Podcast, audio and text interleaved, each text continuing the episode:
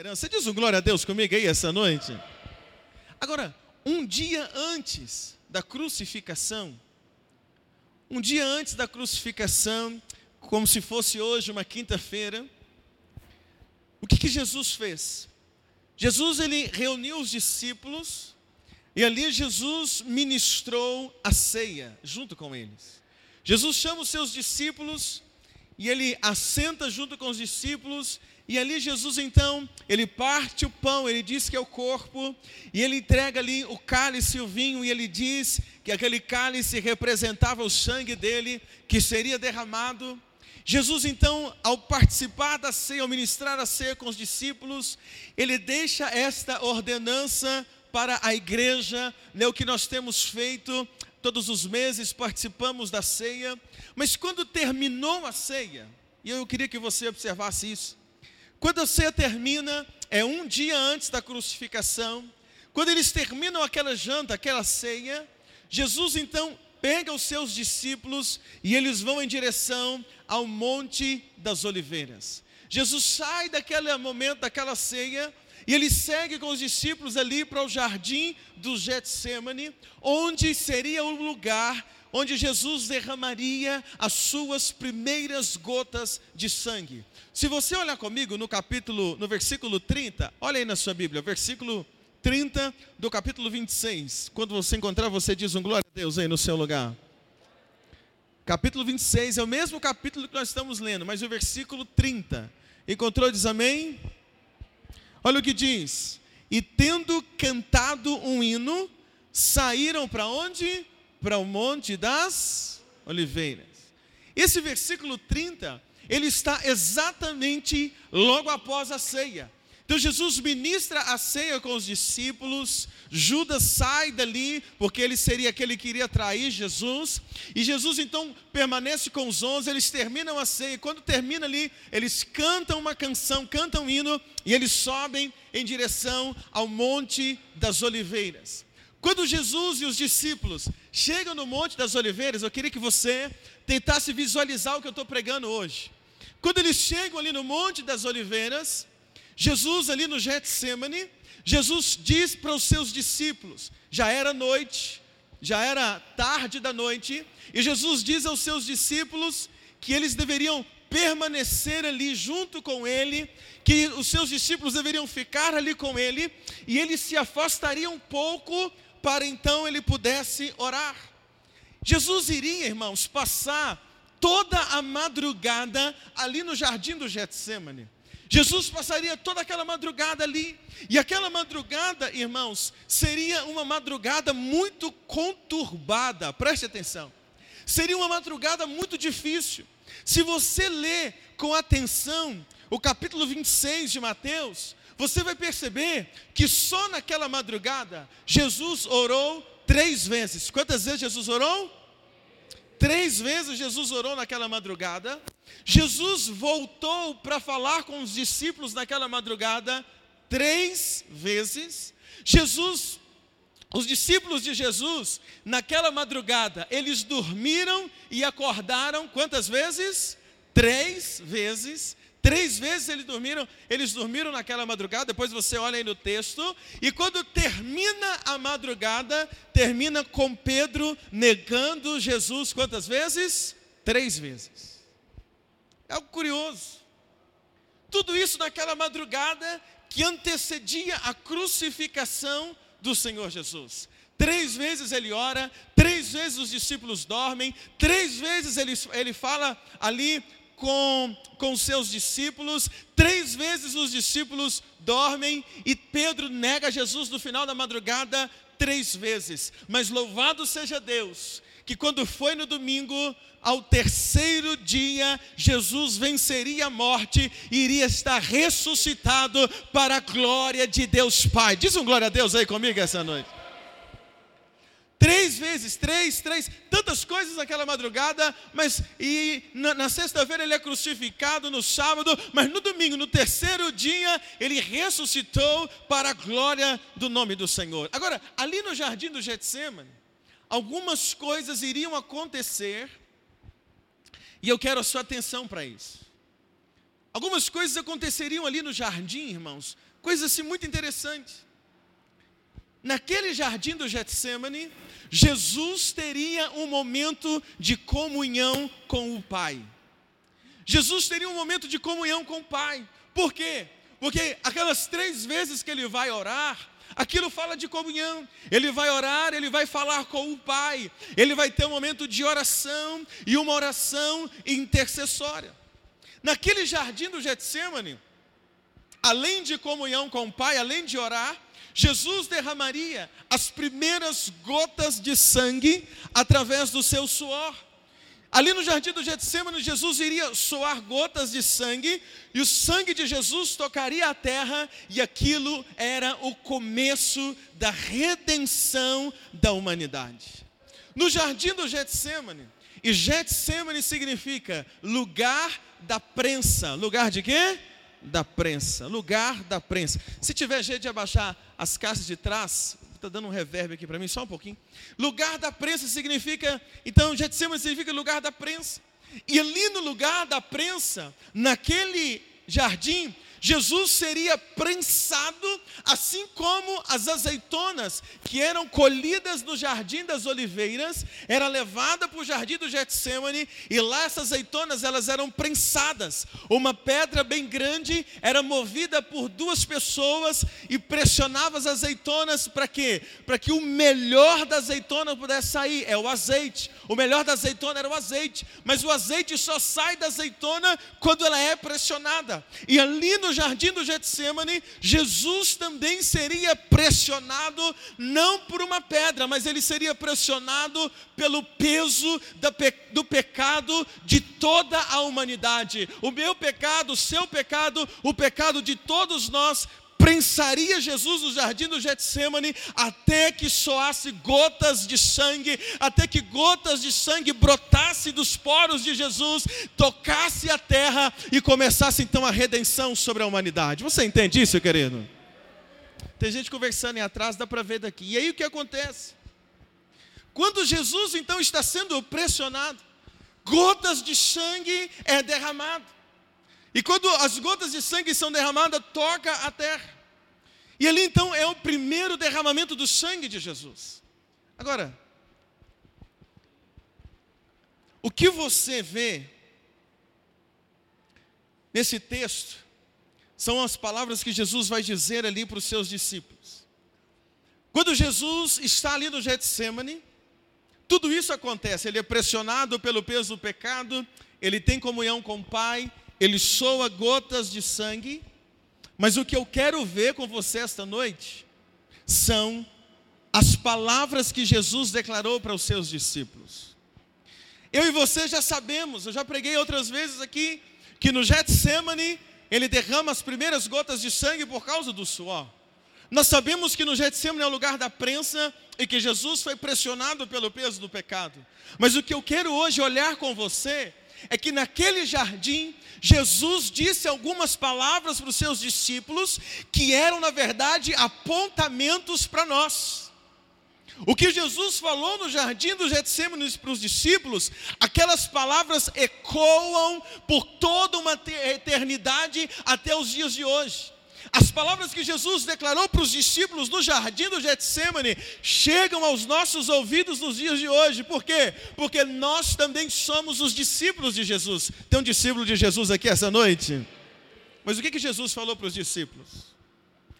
Quando hoje pela manhã eu orava e estudava esta palavra, Deus me mostrou, abriu os meus olhos para algo interessante.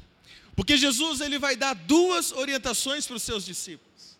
A primeira orientação que Jesus dá, Jesus diz assim para eles: Ficai aqui enquanto eu vou orar. Qual foi a primeira orientação que Jesus deu? Ficai aqui enquanto eu vou orar. Segunda orientação que Jesus deu para eles: vigiai. Jesus disse duas palavras para os discípulos, preste atenção: ficai aqui e o que? Vigiai. Você consegue repetir isso comigo? Quais foram as palavras de Jesus? Ficai aqui e vigiai. Vamos falar bem alto, bem bonito. Quais foram as palavras de Jesus? Jesus diz assim: deixa eu entender com você. Quando Jesus diz, ficai aqui e vigiai. Jesus diz assim: fiquem aqui, porque eu vou um pouco além, eu vou um, um lugar depois de vocês, eu vou orar, eu vou ter um tempo de oração e logo depois eu volto. Preste atenção, igreja. Jesus está dizendo para os discípulos: fiquem aqui, porque eu vou, mas eu volto. Ai, me ajuda aí essa noite. Jesus está dizendo o quê? Fiquem aqui, porque eu vou, mas eu, eu volto. Jesus está dizendo isso para ele. Para eles, fiquem aqui. Mas olha, enquanto vocês ficarem aqui, vocês têm que vigiar e orar. Tem que fazer o quê? Vigiar e orar. Fiquem, vigiem e orem, porque eu vou, eu vou voltar. Olha o versículo 36, olha comigo na tua Bíblia. O versículo 36 do capítulo 26 diz assim: Então chegou Jesus com eles a um lugar chamado Getsemane e disse aos discípulos: Assentai-vos aqui enquanto vou além fazer o quê? Orar. Versículo 37. E levando consigo Pedro e dois discípulos, filhos de Zebedeu, começou a entristecer-se e angustiar-se muito. Então lhes disse: A minha alma está cheia de tristeza até a morte. Ficai aqui e vigiai comigo. Então Jesus disse para os discípulos: Fiquem aqui, fiquem parados aqui, fiquem quietos aqui. Mas enquanto vocês fiquem aqui, vocês devem fazer duas coisas: vigiar e orar. Fiquem aqui e orem, porque eu vou além. Mas Jesus está dizendo: Mas eu vou o quê? Voltar.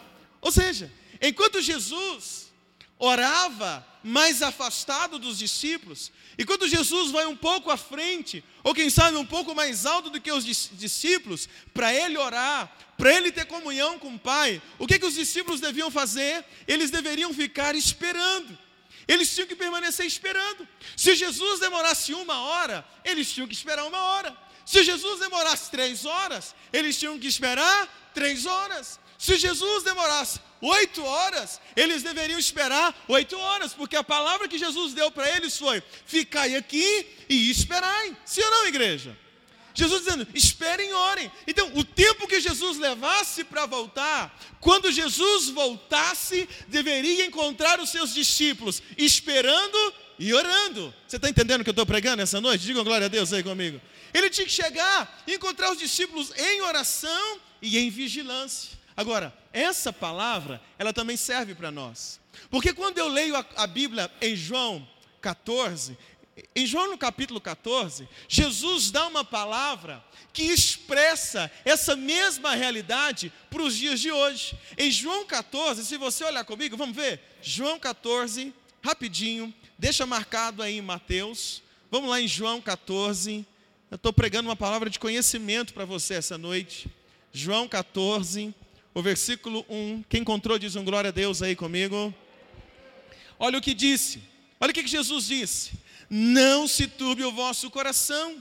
Credes em Deus e credes também em mim. Na casa de meu pai há muitas moradas. Se não fosse assim, eu não vos teria dito eu vou preparar-vos lugar. E se eu for e vos preparar, voltarei outra vez e vos levarei para mim mesmo, para que onde eu estiver, estejais vós também. Então, Jesus lá no Getsemane disse para os discípulos: Fiquem aqui, porque eu vou orar, mas eu vou voltar. E quando eu voltar, quero encontrar vocês vigiando e orando. Agora, em João 14, a palavra é a mesma. Jesus está dizendo para nós: não se turbe o vosso coração, credes em Deus, em credes em mim. Na casa do meu pai tem muita morada. E Jesus está dizendo: olha, eu vou lá preparar morada, e quando estiver pronto, eu voltarei e eu levarei vocês para mim mesmo, para estarem junto comigo. Diz um glória a Deus bem forte aí, querido. Então, é como Jesus estivesse dizendo em João 14, a palavra de Jesus para mim, para você, a palavra de Jesus para a igreja é: permanecei, ficai, esperai até que eu volte. Eu vou preparar moradas, mas quando eu voltar, eu tenho que te encontrar esperando. A Bíblia são cheias de apontamentos. Então o que Jesus está dizendo no Getsemane Não é só para os discípulos, ecoa até o dia de hoje. A experiência é a mesma. Ele está dizendo: eu vou e eu vou voltar, mas vocês precisam estar esperando. Em 1 Pedro, nós encontramos uma palavra tão interessante. 1 Pedro, capítulo 5, vamos ver lá no final da sua Bíblia. 1 Pedro, no capítulo 5. Quando você encontrar, você diz um glória a Deus aí no seu lugar. 1 Pedro, no capítulo 5, o verso 8. Quando você encontrar, você diz um glória a Deus. Vamos lá, queridos? Então Jesus diz lá no Getsemane que eles deveriam esperar e vigiar. Eles deveriam fazer o que, igreja?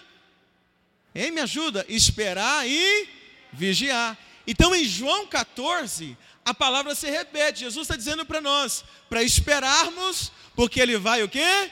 Voltar. Ele foi, mas ele foi prepará-lo lá, ele vai voltar. E aí ele diz para os discípulos: vocês precisam vigiar, mas a palavra de vigilância também está sobre a igreja. 1 Pedro 5,8, olha o que, que Pedro escreve: ele diz assim: sede sóbrios e vigilantes, ou vigiai, porque o diabo, vosso adversário, anda em derredor bramando como leão, buscando a quem possa o quê? Tragar. Então, olha como a Bíblia diz, as mesmas palavras de Jesus no Getsemane se repete para nós. Em João 14 ele está dizendo: Espera, igreja, porque eu volto para te buscar. Em 1 Pedro 5,8 o apóstolo Pedro está dizendo: Olha, igreja, vigia, vigiai, porque o diabo ele está ao derredor querendo te pegar, ele está ao vosso derredor querendo acabar com a tua vida. Mas se você vigiar, se você permanecer em vigilância, ele vai fugir da sua frente. Então, Assim como os discípulos no jardim do Getsemane, deveriam esperar Jesus voltar daquela oração.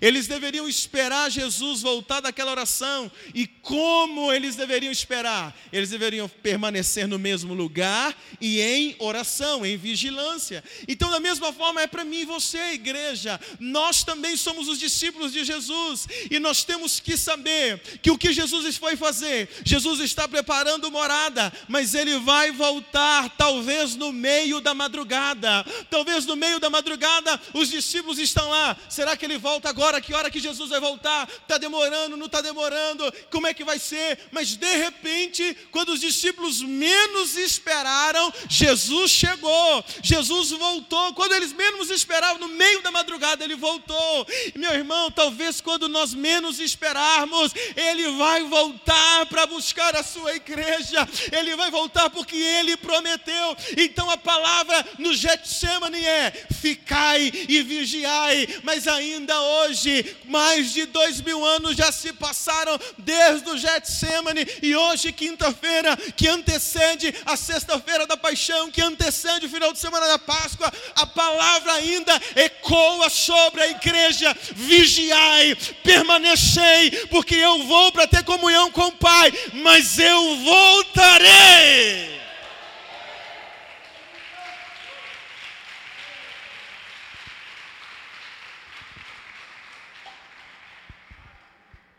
Quando Jesus voltar, ele deve nos encontrar esperando, acordados e em oração. Quando Jesus voltar, ele queria encontrar os discípulos. Quando ele voltasse da madrugada, ele foi para o Pai, ele foi orar. Mas quando ele voltasse ali onde ele deixou os discípulos, Jesus queria encontrar os discípulos esperando, acordados, ou seja, vigiando e em o que? Oração. Quando Jesus voltar, quando a trombeta tocar, Jesus quer encontrar a igreja esperando, a igreja acordada e a igreja em oração. Tem um crente aí comigo? Quando Jesus voltar, ele quer encontrar você, o que? Esperando, acordado e em oração. Vamos dizer isso bem bonito? Quando Jesus voltar, ele quer encontrar você o quê? Ah, vamos falar bonito? Vamos, vamos falar bonito? Como é que é? Esperando.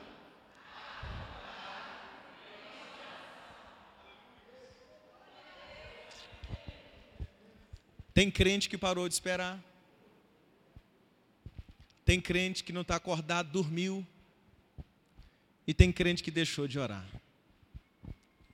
Mas quando ele vier, olha para mim, quando ele vier, ele tem que encontrar você e eu, acordado, esperando e em oração.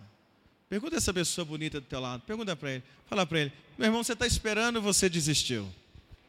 Pergunta para ele, você está esperando ou você já desistiu? Pergunta para ele, você está acordado ou você está cochilando? Pergunta para ele, você está orando ou você já desistiu de orar? Se você ler o versículo 39 de Mateus 26, olha isso, irmãos, que ela é tremendo, eu amo a palavra. Olha o que diz o versículo 39. Versículo 39 diz assim: indo um pouco adiante, prostrou-se sobre o seu rosto, orando, dizendo: Meu Pai. Está dizendo o quê? Meu Pai, se é possível, passa de mim este cálice. Todavia, não seja como eu quero, mas como tu queres. Versículo 39, nós encontramos Jesus fazendo o que, igreja? Orando. Orando a quem? Orando ao Pai. Enquanto, olha que coisa, irmãos, preste atenção que eu estou pregando hoje. Versículo 39, nós encontramos Jesus fazendo o quê? Ele afastou dos discípulos e ele está diante do Pai fazendo o quê? Orando. Então, enquanto os discípulos esperavam, Jesus estava diante do Pai orando. Vou repetir de novo para você entender. Enquanto os discípulos esperavam de um lado, Jesus estava do outro lado, o quê? Orando ao Pai. Se você ler em Romanos capítulo 8, o versículo 34, olha o que diz Romanos capítulo 8, versículo 34, vamos lá. Você que é apaixonado com a Bíblia, vamos lá, vamos ver Romanos capítulo 8, no versículo 34. Romanos capítulo 8, versículo 34. Quando você encontrar aí no seu lugar, você diz um glória a Deus bem forte. Olha o que diz Romanos capítulo 8, versículo 34. Quem encontrou diz amém. Quem os condenará?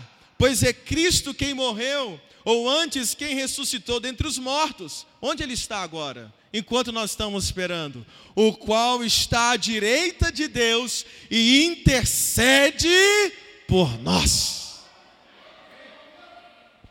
Visualiza o jardim do Getsemane. Na quinta-feira, de quinta para sexta, aquela madrugada, Jesus falou para os discípulos: esperem. Enquanto os discípulos estão esperando, Jesus foi um pouco além, ele dobrou o joelho e ele começou a orar ao Pai, ele estava intercedendo, enquanto os discípulos esperavam. João 14 diz: não se turbe o coração, espera, crede em Deus e crede em mim. Ou seja, enquanto nós, a igreja, estamos esperando a volta de Jesus, onde é que ele está? Romanos 8, 34 está dizendo: ele está à destra do Pai, orando, intercedendo. Por quem? Intercedendo por você, intercedendo por mim. Diz um glória a Deus aí bem forte esta manhã, essa noite, quando você acorda, Jesus está intercedendo por você. Quando você termina no dia como hoje, onde é que Jesus está? À direita do Pai intercedendo por você. Quando você está dormindo alta madrugada, onde Ele está? À direita do Pai intercedendo por nós. Então eu posso esperar. Dá ou não dá para esperar? Claro que dá. Eu posso esperar. Porque a palavra que ele deu para os discípulos, o que, que ele foi fazer? Ele foi orar, ele foi interceder. Onde que ele está hoje? Ele está orando, ele está intercedendo. Só que tem uma diferença. No Getsemane, Jesus deixou os discípulos e ele foi fazer uma oração intercessória. Uma oração o quê? Intercessória, ele estava intercedendo. Por quem que Jesus estava intercedendo? No Getsemane. Por ele mesmo. Olha isso. No Getsemane, Jesus intercede por quem? Por ele mesmo. Ele diz, Pai, versículo 39, se for possível, afasta de mim o quê? Esse cálice. Então Jesus está intercedendo por quem? Por ele no Getsemane. Ele está dizendo, pai, tira de mim esse cálice. Se for possível, afasta de mim esse cálice. Mas ele está lá intercedendo. Agora, o apóstolo Paulo escrevendo a carta à igreja de Romanos, capítulo 8, versículo 34, é uma carta direcionada para a igreja. Se é uma carta direcionada para a igreja, é uma carta direcionada para nós. Quem nós somos? A igreja. No Getsemane, Jesus intercede por ele. Mas hoje, Jesus está na presença do Pai, não intercedendo por ele mesmo, mas ele está na presença do Pai intercedendo por nós. Ele hoje intercede por mim, intercede por você. Você diz um glória a Deus aí, queridos. Agora, olha o que, que diz a carta aos Hebreus. Vamos ver rapidinho. Olha o que, que diz a carta aos Hebreus, capítulo 7. Vamos ver lá mais para o final da sua Bíblia. Hebreus, capítulo 7. Quando você encontrar, você diz um glória a Deus. Hebreus, capítulo 7, versículo 23. Eu quero que você guarde essa mensagem no teu coração para o resto da tua vida. Hebreus 7, 23, encontrou, diz um glória a Deus. Olha o que, que diz, versículo 23. E na verdade, aqueles foram feitos sacerdotes em grande número, porque pela morte foram impedidos de permanecer. Mas este, este quem? Está falando de Jesus agora, o sumo sacerdote. Mas este, porque permanece eternamente, tem um sacerdócio perpétuo ou um sacerdócio eterno. Portanto, pode também salvar perfeitamente os que por ele se chegam a Deus, somos nós, vivendo para sempre para interceder por eles. Ah, igreja, você está aí, meu irmão? O escritor aos Hebreus está dizendo: olha, os sacerdotes antes, o sacerdócio deles tinha um limite, o limite era a morte. Mas ele está dizendo: mas Jesus é o sumo sacerdote, a morte não foi limite para ele, muito pelo contrário, após a morte ele ressuscitou, ele está à direita do Pai, e ele é o sumo sacerdote perpétuo. Então o que, que ele está fazendo? Ele é o único que pode interceder por nós para sempre. Então, se eu estou esperando e ele demorou um ano, eu não, eu não, me preocupo, porque um ano ele está intercedendo por mim. Se eu estou aguardando uma promessa, tem três anos, eu acalmo diante de uma palavra como essa hoje, porque ele está intercedendo por mim. Se tem dez anos que eu estou aqui aguardando o grande dia, eu não vou ficar mais aflito, porque eu tive hoje a revelação dessa palavra. O que, Jesus está fazendo? Intercedendo intercedendo por mim para sempre.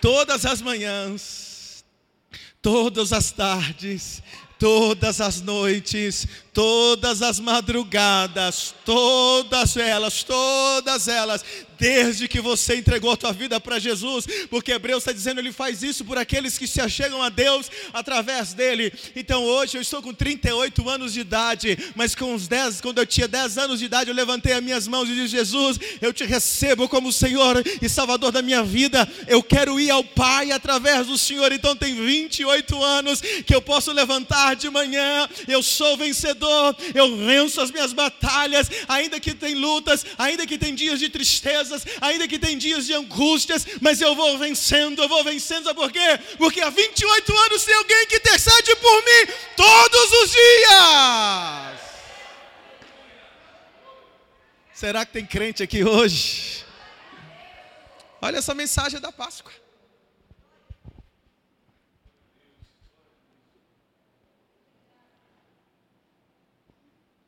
E eu te confesso que hoje de manhã eu passei a manhã inteira orando estudando escrevendo a palavra.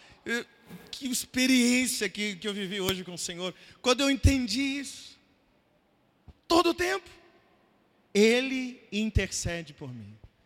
Então hoje eu pude entender um pouco essa palavra quando Jesus disse para os discípulos: esperem, eu volto. É um espelho do que aconteceria hoje para a igreja. Agora, para eu terminar, tem uma coisa que não pode acontecer de novo. Tem uma coisa que aconteceu no Getsemane e não pode acontecer de novo. Se acontecer, nós estamos lascados. Não pode acontecer. Se você olha comigo o versículo 40, vamos lá, estou quase terminando. Mateus 26, o verso 40. Acha aí comigo na tua Bíblia. Essa mensagem vai estar gravada no Spotify. Daqui uns três dias você consegue mandar para outras pessoas. Mas vamos lá, versículo 40 diz assim: Encontrou, diz amém. E voltando para os seus discípulos, acharam? E voltando para os seus discípulos, achou eles o quê? Dormindo. E disse a Pedro: Então, nenhuma hora pôde vigiar comigo? Vigiai e orai, para que não entreis em tentação. Na verdade, o espírito está pronto, mas a carne é fraca. Tudo leva a crer que Jesus demorou uma hora entre ir e voltar. Tudo leva a crer que esta oração de Jesus gastou uma hora. Porque ele volta e diz: Pedro, você não pode vigiar por uma hora? Uma hora, quando fala uma hora, fala de uma totalidade. É um momento cheio, uma hora. É algo cheio. Então fala de um período. E Jesus está dizendo, por todo o período, eu poderia traduzir assim: por todo o período que eu estive fora, você não pôde vigiar comigo? Uma hora fala de uma totalidade. Por todo o tempo que eu fui para estar diante do Pai, e quando eu volto, Pedro, por todo esse tempo, você não pôde vigiar comigo? Talvez tinha cinco minutos que Pedro estava dormindo. Talvez tinha 30 segundos que os discípulos tinham dado uma pescada. A Bíblia não diz que eles dormiram uma hora. Talvez tinham alguns minutos que eles tinham acabado de dormir. Mas o que vale não é quanto tempo eles ficaram acordados. O que vale é que na hora que Jesus chegou, pegou eles o quê? Dormindo. Você que vive uma vida de altos e baixos, cochila, acorda, cochila, acorda, cochila, acorda, o risco que você corre é de Jesus chegar e pegar você dormindo.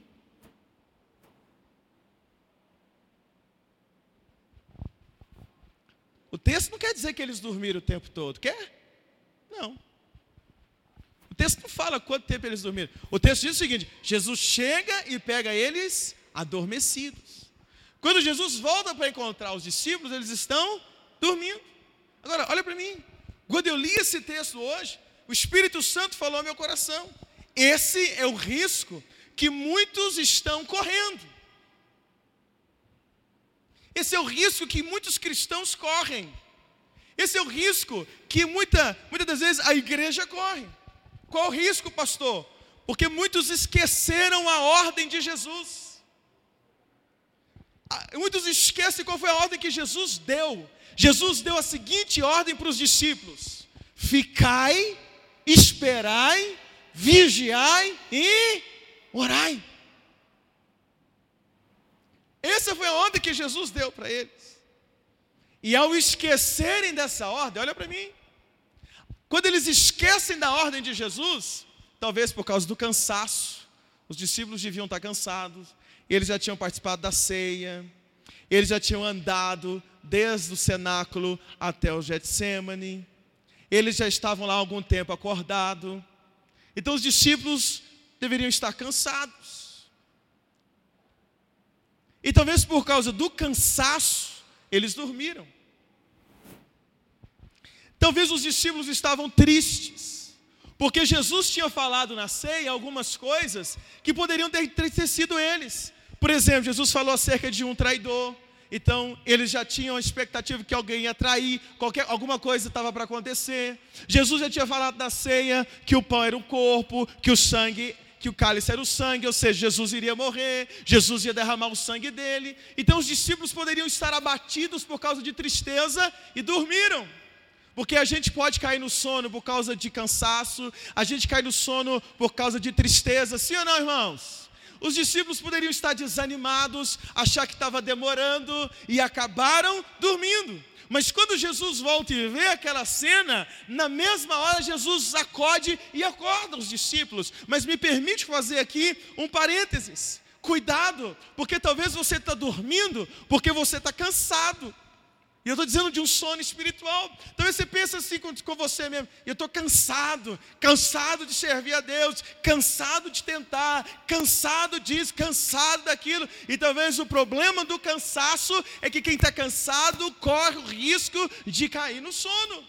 Talvez você tenha permitido uma tristeza estar no seu coração muito profunda, e eu preciso te alertar hoje, cuidado, porque tem gente que dorme de tristeza. A tristeza fica tão, tão grande, gera uma angústia, gera uma depressão, e a pessoa recorre ao sono. Cuidado, porque talvez você esteja desanimado por causa de alguma coisa, e quem está desanimado normalmente procura um canto para dormir, para descansar, porque ele pensa que se dormir ele vai ficar animado de novo, mas espiritualmente isso é um problema. Os discípulos dormiram, não se sabe se foi por cansaço, por desânimo ou por tristeza, fato é que eles dormiram. Mas quando Jesus chegou, Jesus acordou os discípulos. Na mesma hora, ele acordou e disse para os discípulos: Olha, acordem, orem comigo, continuem vigiando.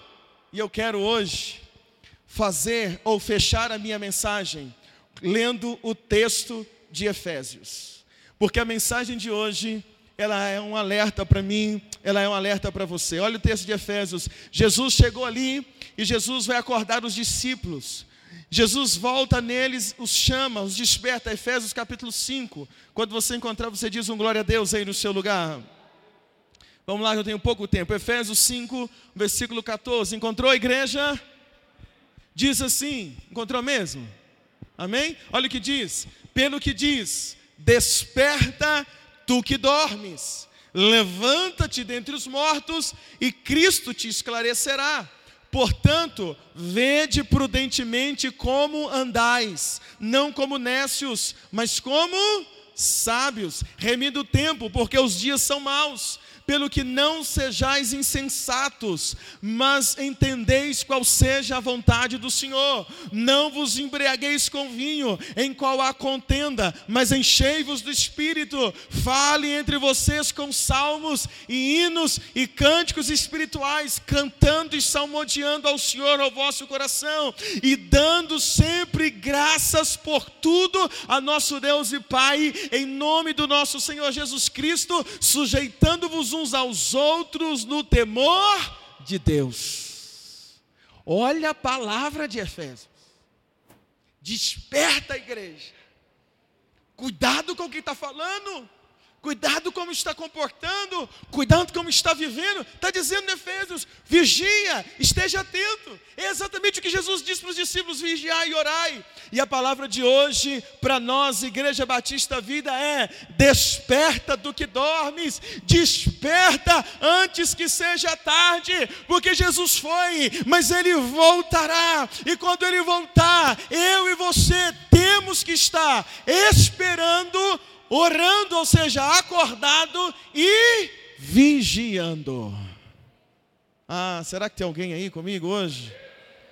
A palavra de Jesus foi um alerta para os que estavam dormindo. No versículo 41, ele diz assim: ó, vigiai e orai, para que não entrais em desculpa, em tentação. O espírito está pronto, mas a carne é fraca ele conclui dizendo isso para os discípulos. Ele diz assim: se você não vigiar e orar, você vai cair em tentação. Ou a tentação do pecado, ou a tentação do sono. Olha para mim. Quando você está cansado, o sono é uma tentação. Ou não? Sim ou não, igreja? Claro que é. Então Jesus dizendo: vigiar e orar para você não cair em tentação. Os discípulos, a tentação para os discípulos naquele momento é o sono, e eles dormiram. Quando Jesus chega, Jesus acorda, eles dizem: Olha, vocês não entenderam, vigiai e orai. Olha para mim. Então, ali no Getsemane, de tempo em tempo, Jesus voltava, encontrava eles dormindo, e Jesus dizia: Acorda, discípulo, vigiem, orem. De tempos em tempos, o Espírito Santo grita na igreja através do pregador: Igreja, acorda. Igreja, desperta. De tempo em tempo ele manda um recado: Igreja, acorda. Vigiai, orai e ficai aqui, espera. Espera, porque vai valer a pena. Vez em quando ele volta e manda um recado, mas vai chegar uma hora dessa que não vai ser mais o recado. Uma hora dessa ele vem de verdade. E aí é, como que você vai estar? Esperando, acordado e orando? Eu vou parar por aqui. E eu queria hoje que nós pudéssemos orar. Sabe qual a oração? Senhor, me desperta. Qual é a oração? Despertar. Senhor, me desperta. Me desperta, porque qualquer hora dessa ele vem. Ou ele vem, ou ele nos leva. Mas uma hora dessa acontece. Mas a questão é como eu vou estar. Eu preciso estar esperando. Que mais? Acordado e o que? Vigiando. Você pode ficar de pé no seu lugar?